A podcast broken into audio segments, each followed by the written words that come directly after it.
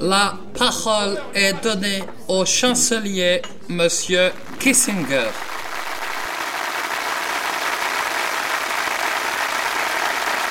Merci, merci beaucoup.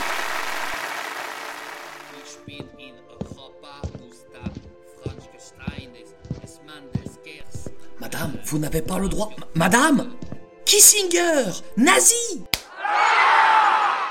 Surprise générale à la salle des congrès de Berlin. Le chancelier de l'Allemagne de l'Ouest, Kurt George Kissinger, vient de se faire gifler en plein discours. Pour quelle raison cette femme vient-elle de violenter le chancelier allemand en criant avant son geste Kissinger nazi Ce geste est l'un des actes fondateurs de la vie des Klarsfeld. C'est l'élément déclencheur d'une vie consacrée à chasser les nazis. HDP sur les Klarsfeld, ça commence maintenant.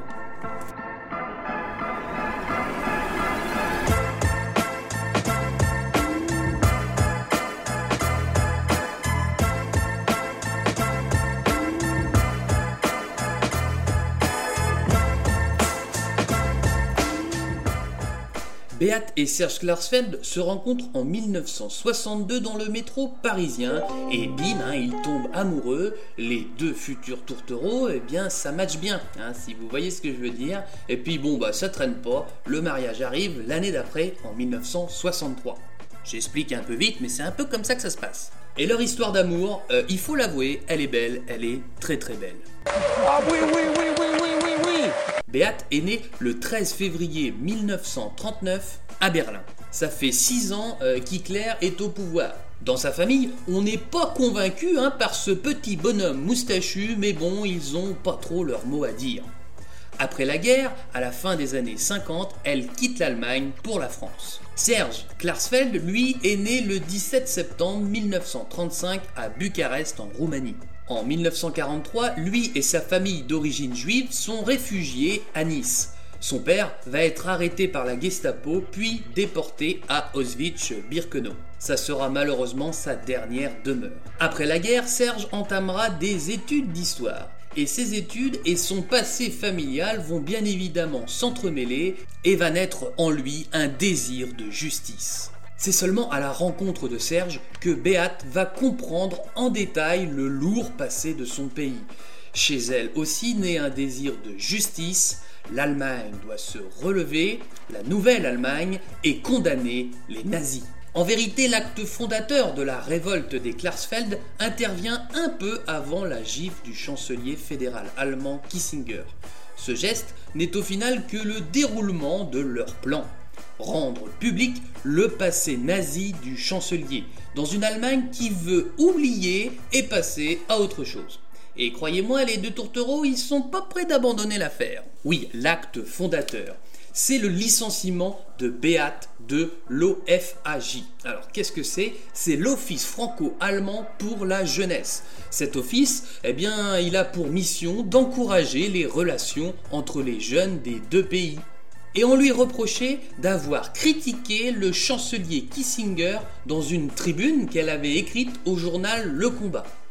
Comment peut-elle être licenciée en ayant dit la vérité sur un criminel de guerre? Pour le couple Klarsfeld, c'en est trop, il faut agir. Kurt George Kissinger était le directeur adjoint de la propagande radiophonique du Reich vers l'étranger pendant la Seconde Guerre mondiale. Je cite un extrait du livre Mémoire de Beat et Serge Klarsfeld. À côté de Kissinger, qu'est donc un bourreau d'Auschwitz? Un exécutant sadique. Mais celui qui excite le sadisme des autres, celui qui répand les calomnies sur un peuple dont il sait qu'il est voué à l'extermination, occupe dans un crime exceptionnel un rang exceptionnel.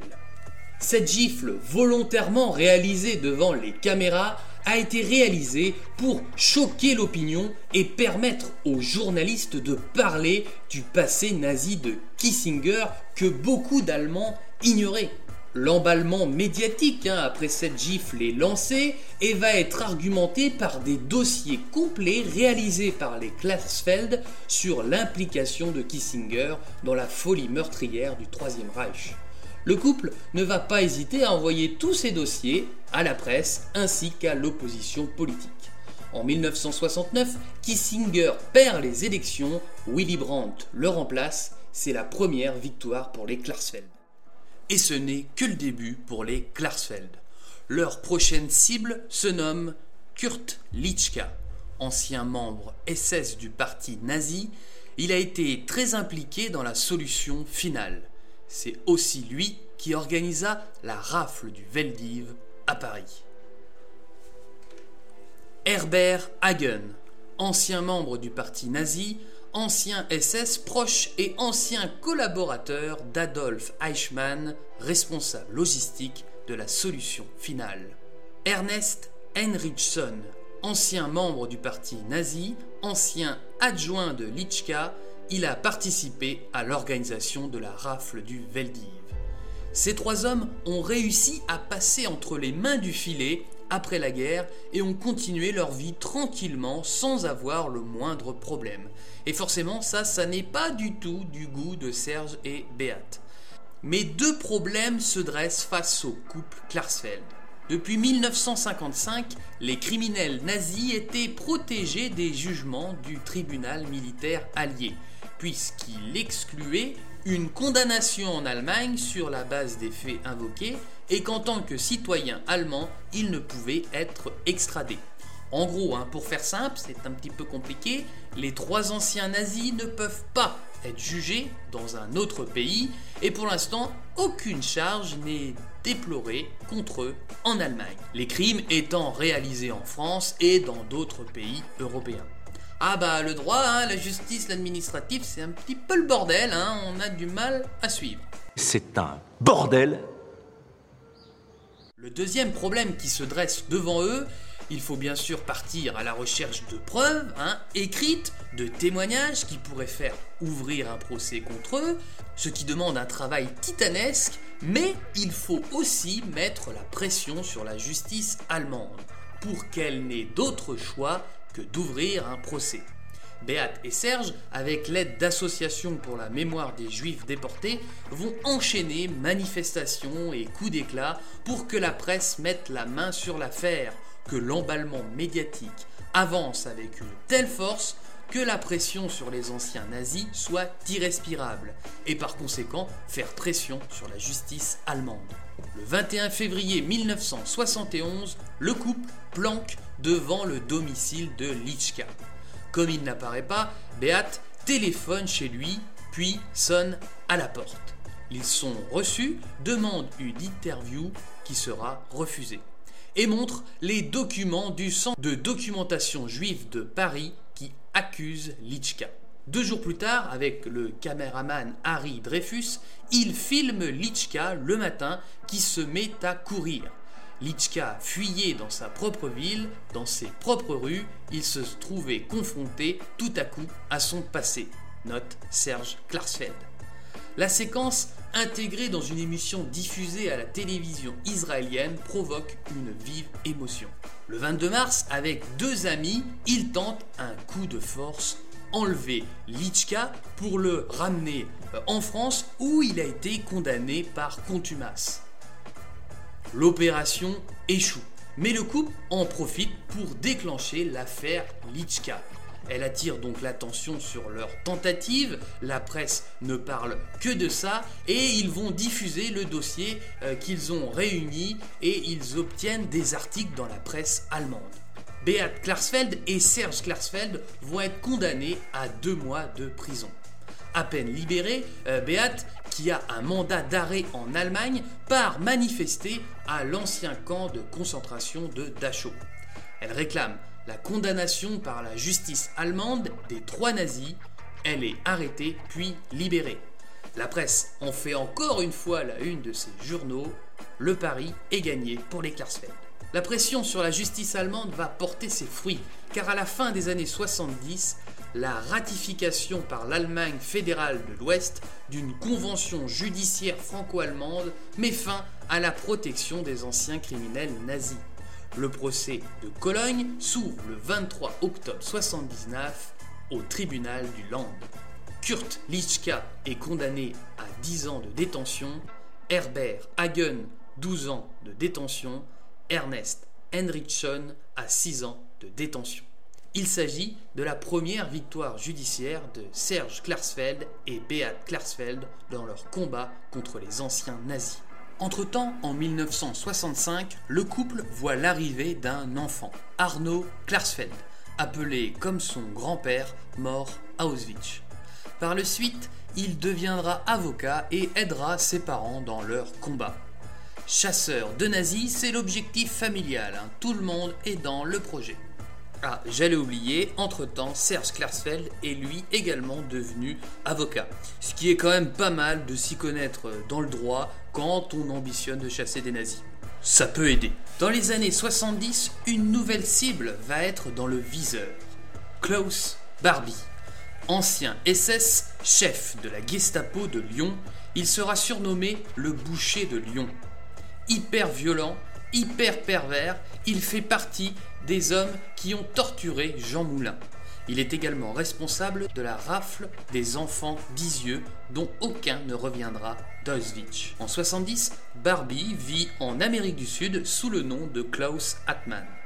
Comme pour les trois précédents euh, nazis hein, évoqués euh, précédemment, il vit tranquillement au soleil hein, sans réel problème. À la fin de la guerre, Barbie fut protégé par les services secrets américains en échange d'informations. Les Klarsfeld obtiendront d'ailleurs à ce titre les excuses des États-Unis à la France. Ce sont Serge et Beat Klarsfeld qui ont repéré sa trace en 1971. Il était caché en Bolivie, il avait refait euh, sa vie là-bas. Il avait même la nationalité bolivienne et il gérait une entreprise d'exploitation de bois, puis après une compagnie maritime. Depuis 25 ans, il est très bien en Bolivie, hein, franchement, aucun souci. Il nie même être Barbie. Il nie même le fait de connaître le français. Or, il est interviewé par le journaliste Ladislas Deoyos qui le piège en lui posant une question en français.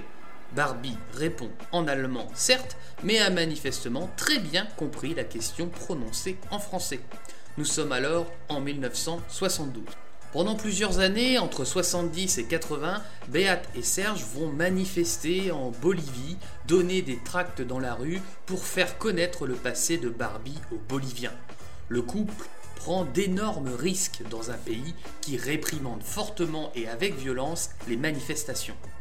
Plusieurs fois arrêtés, ils seront finalement à chaque fois libérés.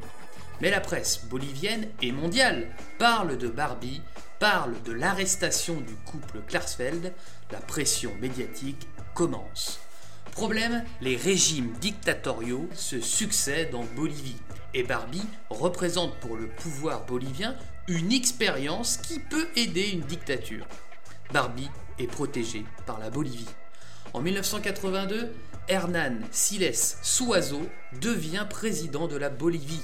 Il est élu démocratiquement. Une chance à saisir est alors devant le couple.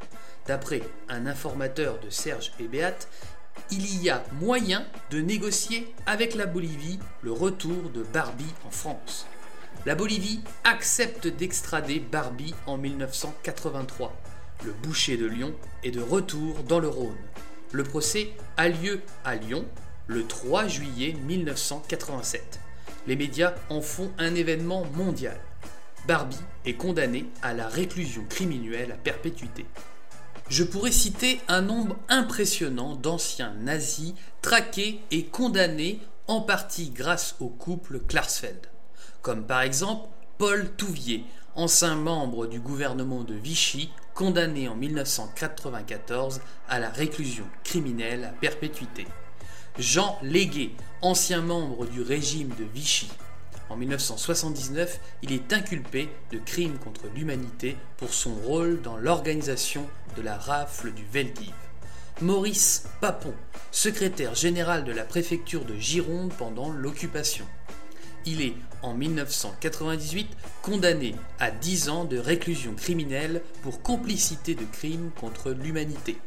A noter que Papon était encore député et ministre du budget en 1981, et tant d'autres nazis ou collaborateurs avec les nazis.